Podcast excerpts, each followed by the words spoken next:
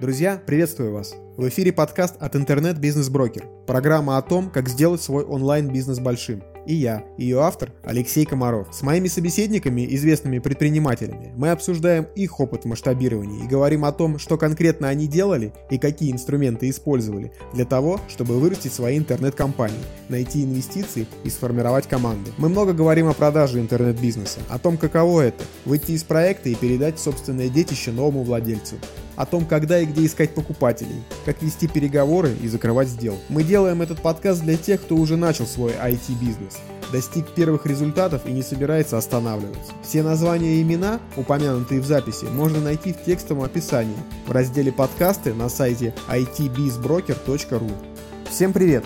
Этот выпуск записан с Викторией Виноградовой, основательницей компании Лидза. Ее сервис повышает эффективность рекламы Facebook и автоматизирует рутинные операции. Виктория рассказывает о том, когда чат-боты пройдут тест Тьюринга, почему Фри может быть динозавром в гостиной, как правильно тестировать гипотезы и как пробежки помогают привлекать многомиллионные инвестиции. Встречайте!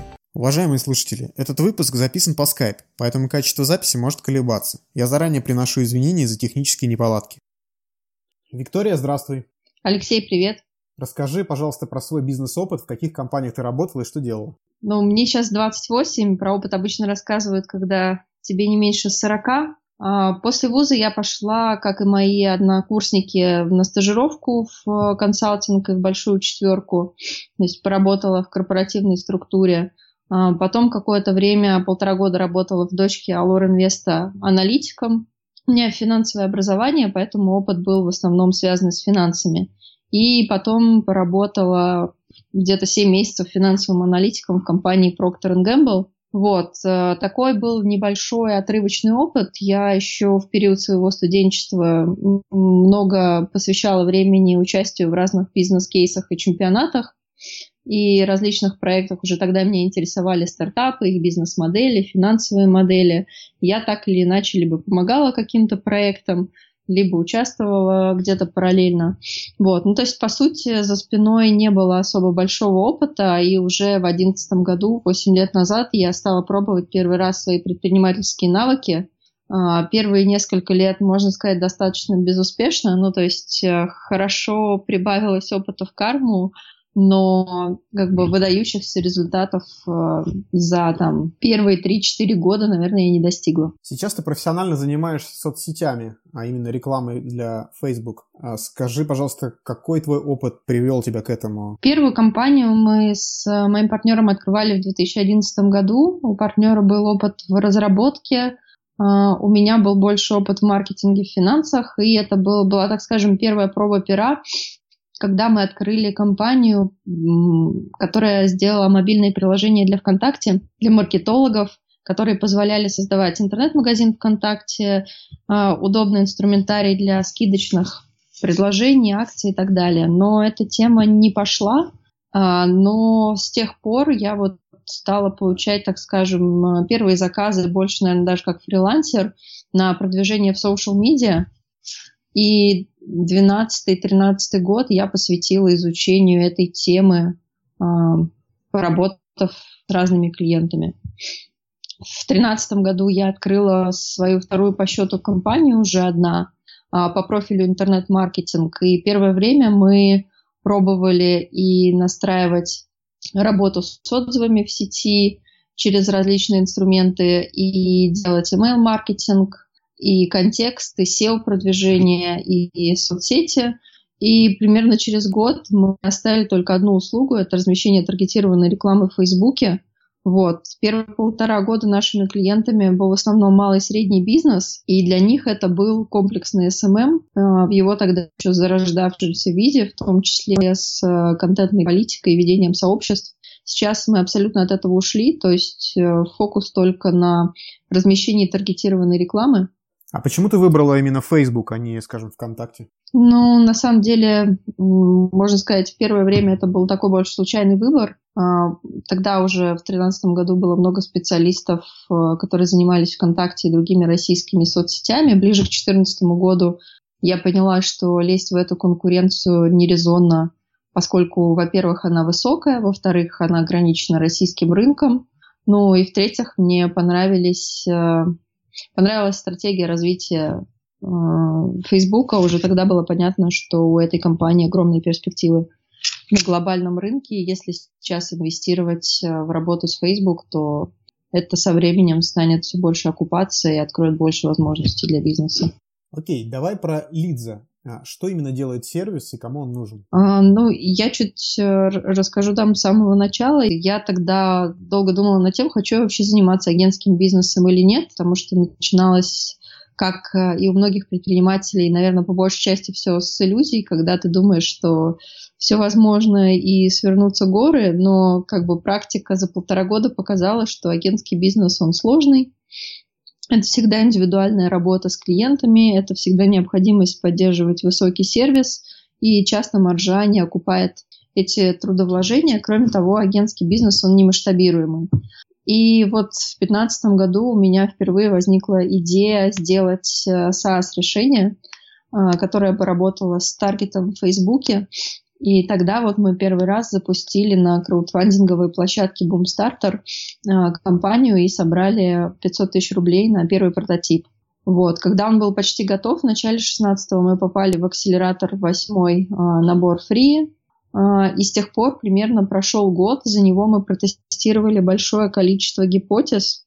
Ну, то есть мы пробовали разные модели работы с рекламой на разных клиентских сегментах. И сейчас мы а, остановились на а, решении, в котором лица это а, SaaS-инструмент, который помогает оптимизировать рекламу в Фейсбуке. И для рекламодателей в первую очередь это снижение стоимости целевого действия, если мы говорим про лидогенерацию, и это увеличение объема лидов за тот же бюджет, с которым они работают. Вот. И сейчас вот с, как бы с такой базой, с такой постановкой у нас есть э, ряд гипотез на разные сегменты. Одна из них – это паблишеры мобильных приложений, которым мы помогаем снижать CPI и увеличивать количество установок за счет вот наших технологий, за счет оптимизации рекламы. Окей, кто такие паблишеры? Это издатели мобильных приложений, которые занимаются рекламой и продвижением э, этих продуктов. Как известно, основной долей на этом рынке с точки зрения рекламы приложений является как раз Facebook, а потом уже все остальные каналы. Ну, то есть, по сути, это предприниматели, которые делают свои приложения какие-либо и запускают их на рынок. Как правило, это скорее крупные компании, а, которые занимаются продвижением разных разработчиков. Ну, то есть это не история, это не рынок а, с полным циклом. Есть разработчик, который производит игру, а есть издатель, который берет на определенные условия игру от разработчика на продвижение. У нас это также устроено? Да, в России это также устроено. Ну, одна из крупнейших компаний ну, в этом сегменте Game Insight, например. У них в портфеле огромное количество игр как своих, так и чужих. Окей, если вернуться в Россию, то здесь кто твой клиент? Какой его портрет? С каким чеком вы работаете? А, мы работаем с издателями, которые тратят на продвижение одной игры в месяц минимум от 300 тысяч рублей в месяц на рекламу в Фейсбуке, если в рублях считать. Соответственно, у нас модель по подписке. Мы встаем либо на какой-то фикс с э, игры, либо на процент рекламного бюджета. То есть ты занимаешься только играми? Сейчас мы сфокусированы на развитии этого сегмента. Но если говорить про наш бизнес в России, до этого мы активно э, тестировали сегмент e-commerce. И э, здесь важно сказать о том, что это тот рынок, на котором невозможно делать только SaaS и полностью отказаться от агентской деятельности. Например, сейчас у нас в портфеле 7 достаточно крупных интернет-магазинов, в котором мы размещаем рекламу как агентство, а при этом, естественно, используем все наши наработки и технологии для того, чтобы делать это более эффективно и с меньшими затратами. А игровики – это новый сегмент. То есть у нас а, сейчас а, три активных рекламодателя на территории России. В Америке пока нет ни одного, с кем бы мы работали на коммерческих условиях. Мы только тестируем и ведем переговоры с компаниями. А в чем именно заключается технология? А, мы разработали, ну, так скажем, два принципиальных решения. А, первая а, история – это технология, которая автоматически позволяет перераспределять бюджеты. Как известно, в рекламе обычно большое количество разных объявлений, сетов, компаний рекламных, на каждую из которых назначается определенный бюджет, и у нас система понимает, в какую рекламу выгоднее вливать деньги, и каждые сутки направляет большую часть бюджета в самую эффективную рекламу.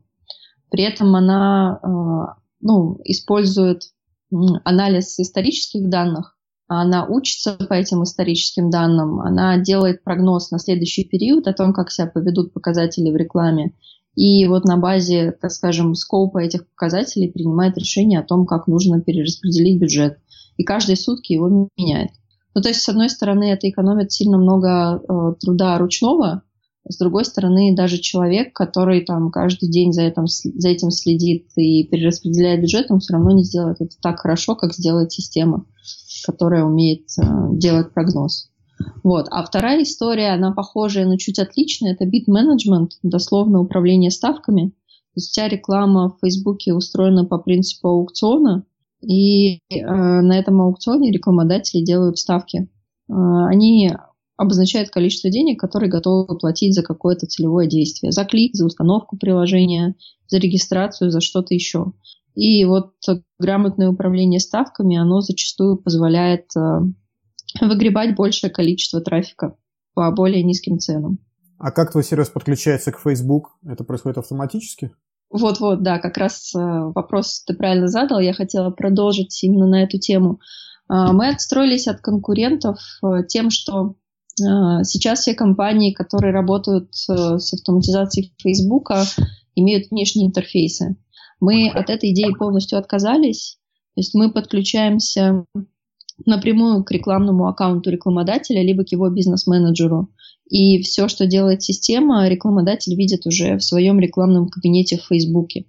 Мы считаем, что Facebook э, не нужно переизобретать, а лучшие интерфейсы всегда внутри, поэтому мы а, так скажем, органично вписываемся в а, платформу Facebook, не создавая лишних неудобств, надстроек и так далее.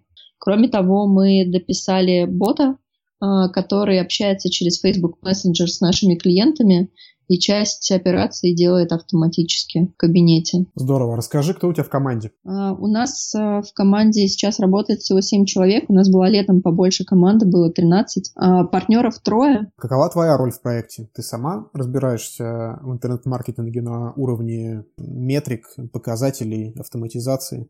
Да, изначально именно так все получалось. Мне кажется, многие проекты, они как раз вырастают из того, что основатель долгое время сам работал в этой сфере. То есть я очень долгий период времени, ну и до сих пор у меня сохранилась эта практика, настраиваю сама руками а, компании в Фейсбуке, слежу постоянно за выходом новых инструментов, тестирую их. А, поэтому с точки зрения основной, так скажем, э, клиентской экспертизы, она у меня. Вот. И помимо этого я выполняю основную операци... ну, роль операционного директора в компании. Самую скучную работу. Технология, которую вы используете, базируется на искусственном интеллекте и машинном обучении. Сейчас это тренд, но как понять, что именно стоит за этими терминами? А, на самом деле машинное обучение это действительно тренд, и в 2016 году этот тренд а, сильно осел в головах людей а, благодаря огромному количеству упоминаний в СМИ, потому что чтобы люди что-то запомнили и обратили на это внимание, это нужно повторять. А, тренды есть всегда, но как бы так случилось, что в этом году этим трендом стал email. В 17-м на смену как бы, в СМИ будут обсуждать что-то еще. Если пробовать объяснить по-простому, то машинное обучение — это умение обрабатывать большое количество данных а, разными способами, чтобы найти между ними какую-то закономерность или зависимость. А, и вообще машинному обучению уже сотни лет, и бум-то он начался из-за того, что на самом деле сейчас есть буквально пара сфер, где вот ML реально выстрелил, и одна из этих сфер — это распознавание изображений. И после успеха как раз в этой сфере все стали активно ну, как бы пиарить применение машинного обучения в своих проектах. Хотя это, ну, как бы сфера, которая уже сотни лет, поэтому с точки зрения там каких-то инноваций мало что изменилось с давних-давних пор. То есть речь, речь идет еще о том периоде, э, когда не было компьютеров? Ну, это становление теории вероятности и первых подходов к э, машинному обучению. С тех пор, когда возникли компьютеры, эти технологии стали активно применять, пробовать. А как ты считаешь, когда искусственный интеллект э, сможет пройти тест Тьюринга? А, честно говоря, никогда не думала на эту тему, но если покопаться в ботах в Телеграме, можно найти интересного чат-бота Test. Если с ним провести диалог, мне кажется, не каждый отличит его от реального человека. Ну, я, например, с первого раза не отличила. Ну, то есть, если ему задавать всякие каверзные вопросы, то он будет на них отвечать почти как человек. Философски, я бы сказала. Как умудренный жизнью человек, да. Я когда-то давно, в 99 году, еще будучи школьником, э, учился на курсах э, программирования, и в качестве моей дипломной работы мне нужно было написать как раз чат-бота. Он был еще для операционной системы DOS, без графики, я пытался сделать его вот максимально приближенным к тем ответам, которые дает человек, но все равно это, конечно, звучало несколько странно. И с моей точки зрения, я тоже видел все эти боты, которые, да, в Телеграме особенно много их сейчас. За вот эти почти 20 лет э, мало что изменилось. Все-таки боты, ну, сразу видно, что это бот, если ему задавать такие конкретные вопросы. Друзья, спасибо за то, что слушаете этот выпуск. Будет здорово, если вы оставите отзыв и подпишитесь на мой подкаст в iTunes. Это поможет ему подняться выше в рейтинге и стать доступнее для других слушателей.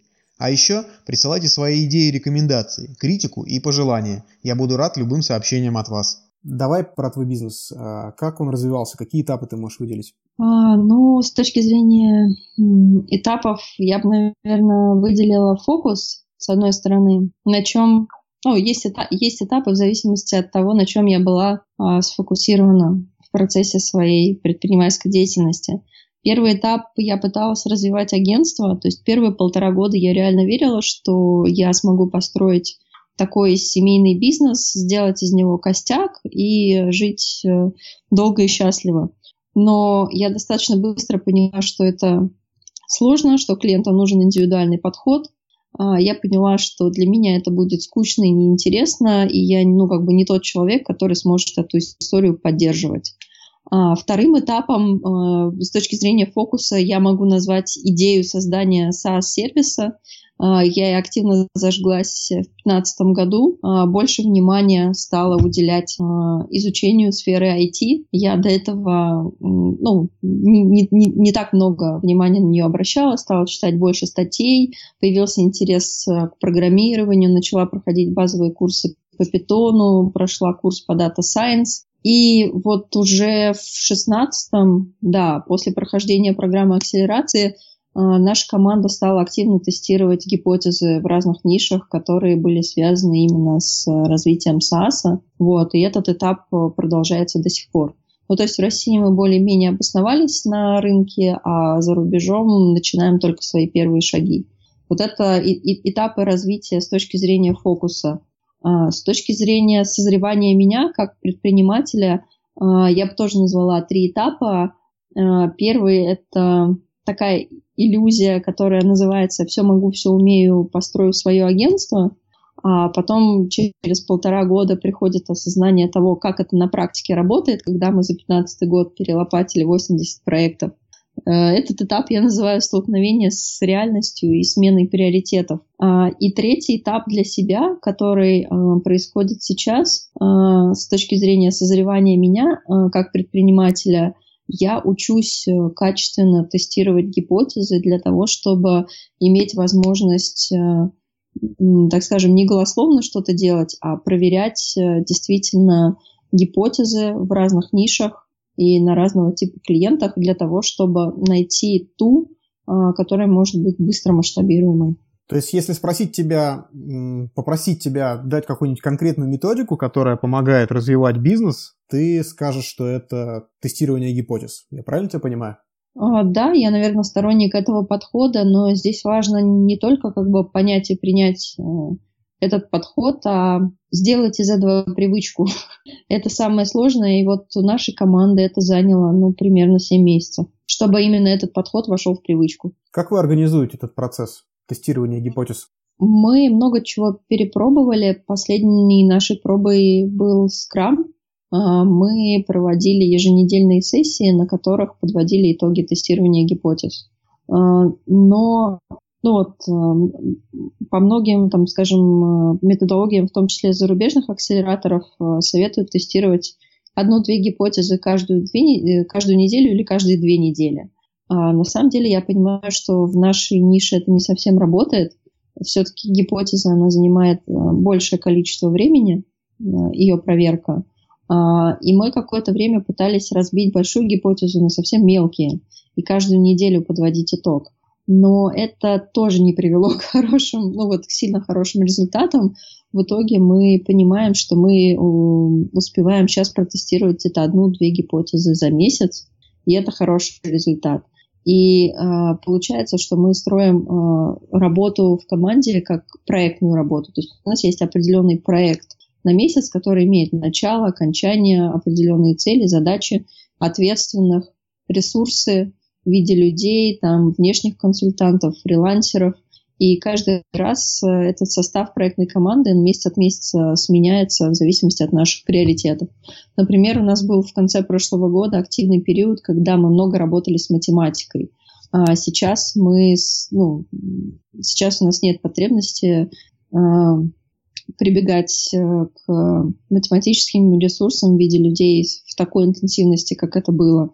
Сейчас мы тестируем зарубежные рынки, то есть у нас появился, например, редактор, который может качественно переводить тексты, люди, которые что-то знают про американский рынок и могут посоветовать, как именно скоммуницировать с той аудиторией.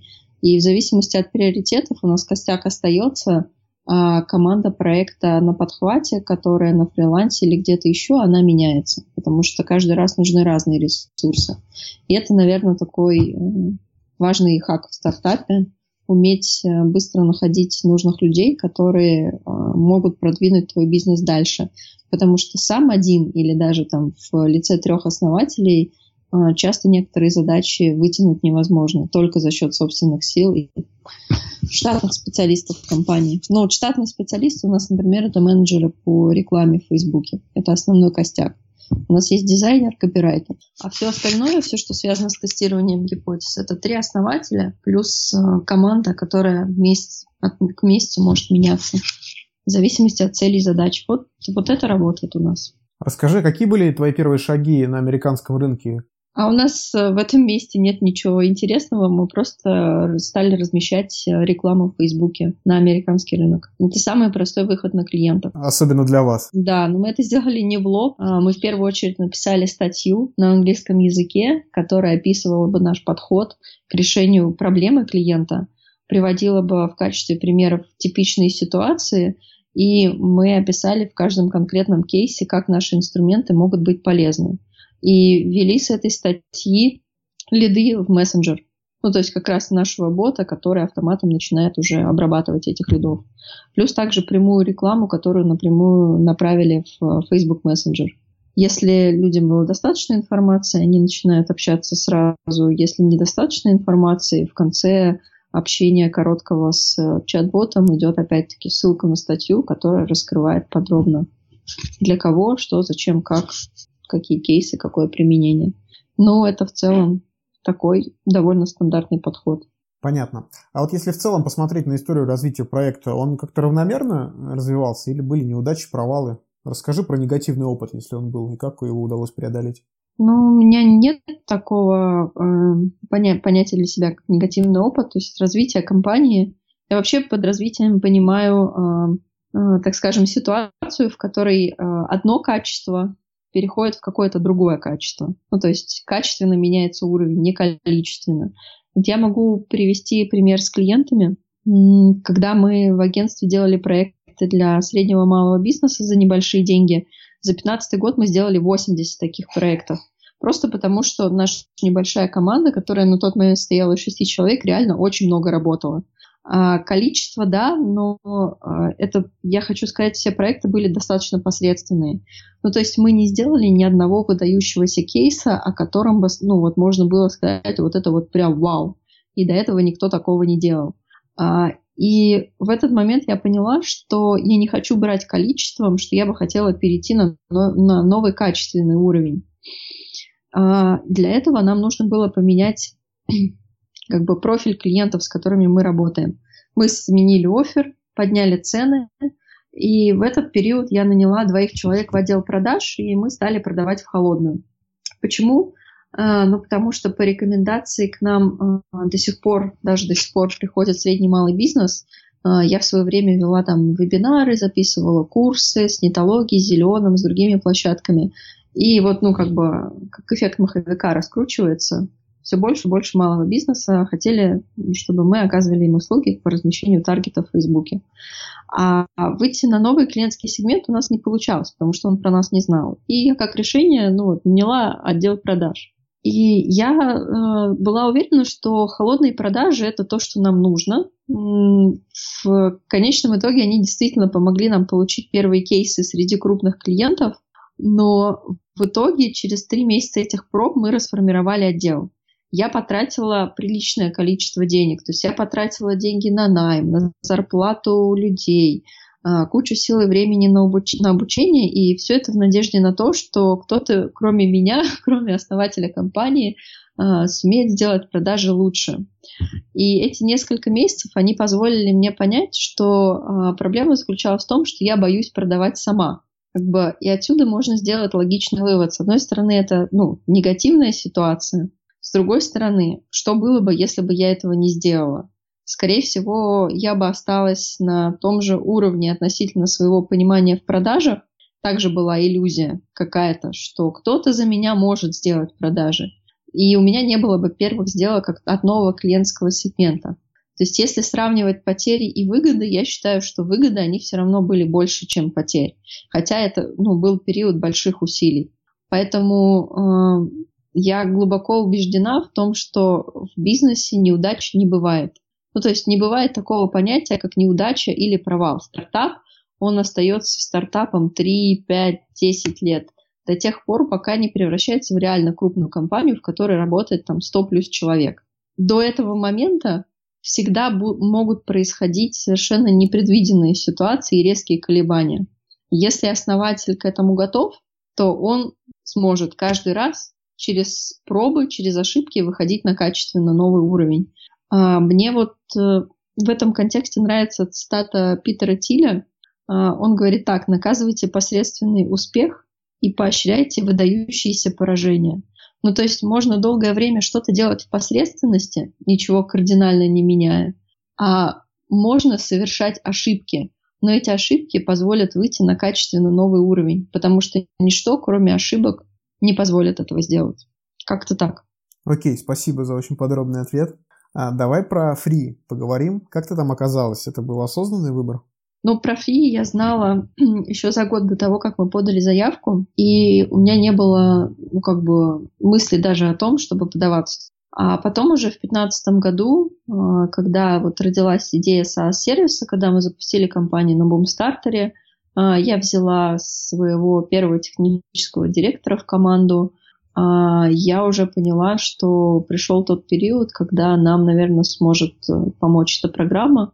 И стала, ну, как бы, не, не знаю, про это, наверное, говорят, как динозавр в гостиной. Ну, то есть э, постояльцы, там, члены семьи ходят, его не замечают, а как бы человек с улицы его сразу заметит. Вот так, так же у меня. Ну, то есть Фрей был динозавром, который сидел в моей гостиной, которого я ну, там, почти полтора года не замечала. И когда проект превратился в IT-бизнес, когда возникла такая идея, я сразу решила податься. И как ты думаешь, почему вас взяли? Ну, стандартно, потому что мы прошли формальные критерии отбора по сфере, по объему потенциальных денег, который может заработать э, проект, команда – это важный критерий, на который смотрят. Почему? Потому что хороший проект может сделать только хороший основатель. Ну, то есть э, и, идей хороших много, идею можно сменить, бизнес можно поменять, как бы, а с человеком все гораздо сложнее. Поэтому в первую очередь отбирают людей. Ну и на тот момент у нас уже был прототип, э, с, э, который мы реализовали по итогам бубстартера не полностью, не до конца, наверное, не так, как мы это хотели, но тем не менее этого было уже достаточно для того, чтобы попасть. Что тебе дал акселератор? На самом деле у каждого предпринимателя, я думаю, очень индивидуальный опыт э, работы в акселераторе и выводы, инсайты тоже у всех свои. Э, я в первый месяц нахождения на площадке поняла, что она предоставляет, э, так скажем, доступ к людям, которые могут быть полезны проекту. А, и доступ э, как бы к ресурсам, к методологии, которые могут быть полезны к проекту. Если научиться выбирать то, что важно и нужно сейчас для проекта, то это может сильно повлиять на успех бизнеса. И у меня так получилось, что как раз в акселераторе я познакомилась с одним из будущих партнеров проекта. Это директор по развитию бизнеса сейчас у нас, который вошел в долю в сентябре 2016 года. И это, наверное, был, ну, как бы второй мощный толчок для проекта после первого, который был, собственно, связан с идеей и с наймом технического директора. И я хочу сказать, что вот на протяжении трех месяцев акселерации я практически не посещала там тренинги и занятия, которые были, а, потому что старалась держать фокус и не, не, не распыляться на все, что попало, а все-таки тестировать те гипотезы, с которыми мы пришли на площадку. Хотя программа очень э, полезная, насыщенная, но э, нужно быть, э, так скажем, очень выборочным, с одной стороны, критичным, и никогда не полагаться на советы, на чужое мнение, принимать решения самостоятельно. Потому что иначе, ну, как бы не вырастить, не вытащить проект не удастся но с точки зрения людей, возможностей, экспертизы, это, ну, конечно, кладезь знаний. Можно просто приходить и брать. Если нет понимания, что приходить и брать, ну, соответственно, может ничего не получиться. Ну, то есть э, Горбатова, как говорят, могила исправят. Если умело подойти к этим ресурсам, которые даются, то это огромные возможности. Окей, сколько денег вы всего привлекли? Были ли у вас другие инвесторы, кроме Free? Ох, инвестиционный опыт у меня в шестнадцатом году был вообще, это был мой первый опыт поднятия суммы, которая была выше трех миллионов рублей. А, летом, значит, 2016 года я стала закрывать сделку на мини-сит, и мы в тот период нашли стратегического инвестора, помимо фри, и, соответственно, стали закрывать сделку на две стороны, на фри и на стратега. И так случилось, что стратег в последний момент со сделки соскочил. Скорее всего, а, я не совсем правильно себя поняла в этой ситуации, потому что закрывали сделку на одинаковые условия для обоих сторон и на одинаковую сумму но стратег предоставлял доступ к клиентской базе большой, и я как-то очень не хотела прогибаться на то, чтобы давать за нее дополнительную долю.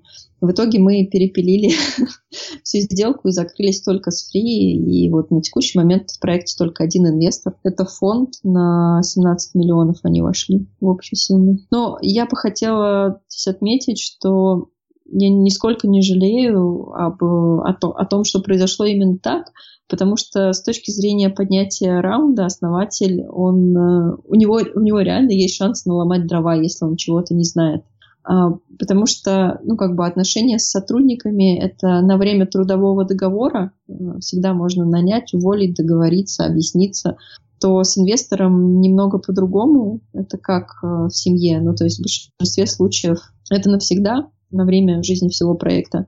И я бы точно не советовала предпринимателям брать деньги у людей, которых они слабо знают, будь то коммерческие э, компании, структуры или частные инвесторы. Э, вообще брать от кого-либо, кто не инвестирует системно, потому что это всегда нервы. Ты никогда не знаешь, получишь ли ты следующий транш.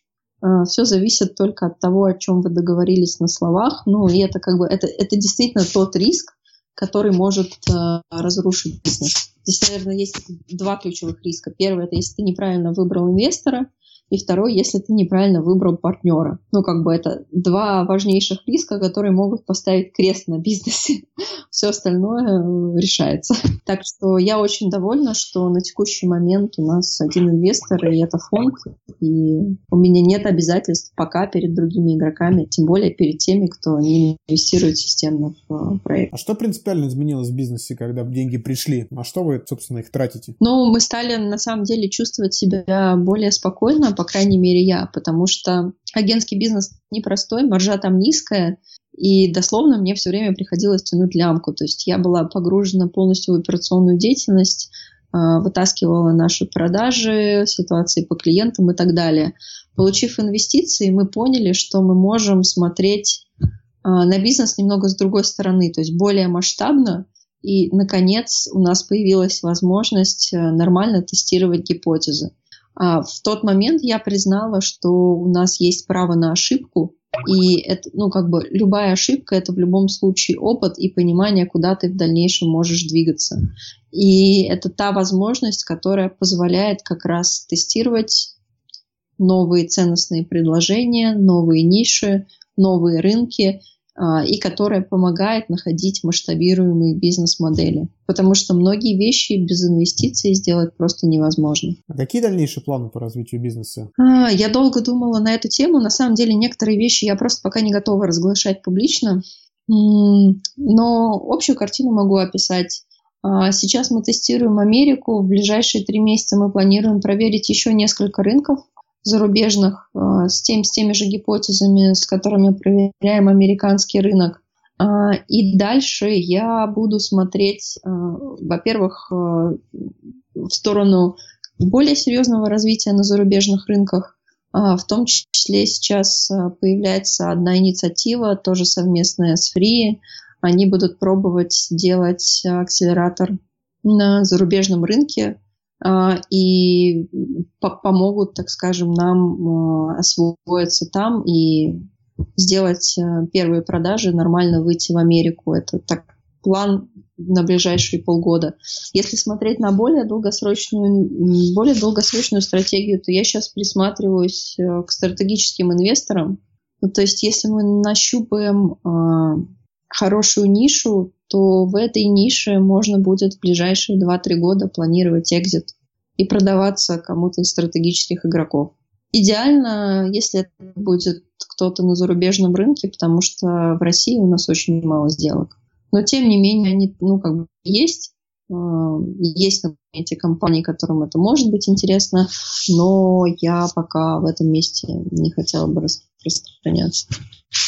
Окей, ты когда говоришь о своем бизнесе, ты, по сути, говоришь о нем сразу в международном э, масштабе. Ты говоришь про Америку и про другие страны, где ты хочешь попробовать протестировать свои гипотезы. А как тебе удается так масштабно мыслить э, и держать такие горизонты в своей голове? Поделись хаком. Но я не думаю, что это что-то необычное. Наверное, первый посыл э, случился как раз, когда я проходила акселерацию э, в фонде. Э, вообще, как бы масштабно мыслить, наверное, позволяют книги, когда ты взахлеб прочитываешь историю развития какой-то компании от и до, ты понимаешь, как, как бы стратегически становился этот бизнес, и появляется на горизонте цель, к которой можно идти. Без цели ходить вообще куда-то сложно. Понятно. А как ты думаешь, большой бизнес, он подходит для всех предпринимателей или есть те, кому лучше подойдет что-нибудь небольшое? Вот ты бы смогла заниматься, например, там салоном красоты у своего дома? Ну, я не считаю салон красоты э, предпринимательством. Ну, то есть предприниматели не открывают салоны красоты, они скорее могут открыть первый, чтобы найти масштабируемую бизнес-модель и вырастить из этого сеть. Можно, конечно, пошутить на тему того, кто открывает салоны красоты, которые обычно работают в ноль. А, но меня вот такая рутина, она очень сильно утомляет. Я это поняла еще в 2014 году, до того, как в 2015 у нас возникла вот впервые идея делать SaaS. Я поняла, что долго я вот с агентским бизнесом на одной ноге, так скажем, я не протяну.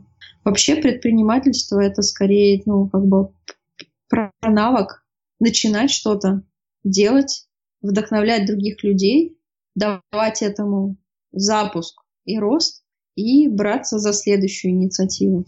Вот это про предпринимателя. А история, когда годами люди посвящают себя одному делу, это скорее история там, про семейный бизнес. Это скорее бизнес, нежели предпринимательство. А в чем разница между этими понятиями? А, ну, предпри- предприниматель это человек, который пытается найти каждый раз новую возможность, сделать что-то старое по-новому. Бизнес это история чисто, ну, как бы про деньги. Большие бизнесы это дойные коровы, которые работают как маховик и годами приносят доход, а, делая какие-то стандартные, понятные вещи. Предпринимательство и предприниматель это человек, который постоянно начинает что-то новое, и запускает это, которая может в конечном итоге перерасти в бизнес, а может и нет. Понятно.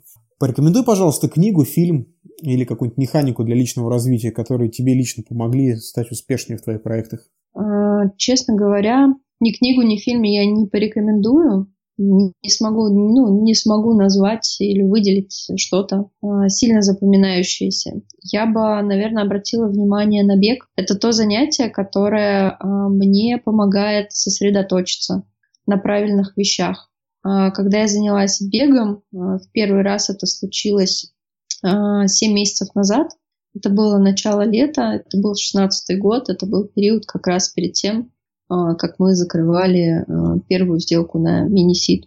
А, бег, он очень сильно помогает освободить голову от шелухи, от ненужных деструктивных мыслей. И после 20, 30, а лучше 40 минут бега как бы в голове кристаллизуется только одна четкая, яркая и понятная мысль. И это очень часто помогает найти ответы на нужные вопросы потому что в э, нашем мире, который переполнен информацией, чем больше мы впитываем, чем больше мы узнаем, а, тем сложнее нам бывает отделить зерна от плевел. А, поэтому, так скажем, есть инструменты, которые нас сильно напитывают. Это вот э, кейсы других компаний, бизнес-литература, фильмы, смежные занятия, увлечения. Очень круто, если это есть в большом количестве. Но вот бег — это тот инструмент, который позволяет как бы снять все лишнее и оставить только то ядро, с которым ты в дальнейшем э, сможешь работать и из которого ты сможешь сделать какую-то красивую, э, большую историю, у которой будет миссия и, э, возможно, большие перспективы. Окей. Виктория, спасибо тебе большое. Очень интересный у тебя опыт. Ты так подробно рассказываешь. Я думаю, что будет очень интересно нашим слушателям. Всем желаю хорошего весеннего настроения. Начинаем беговой сезон, поднимаем новые транши. Ну и вот это вот все. Уважаемые слушатели, этот выпуск записан по Skype, поэтому качество записи может колебаться. Я заранее приношу извинения за технические неполадки.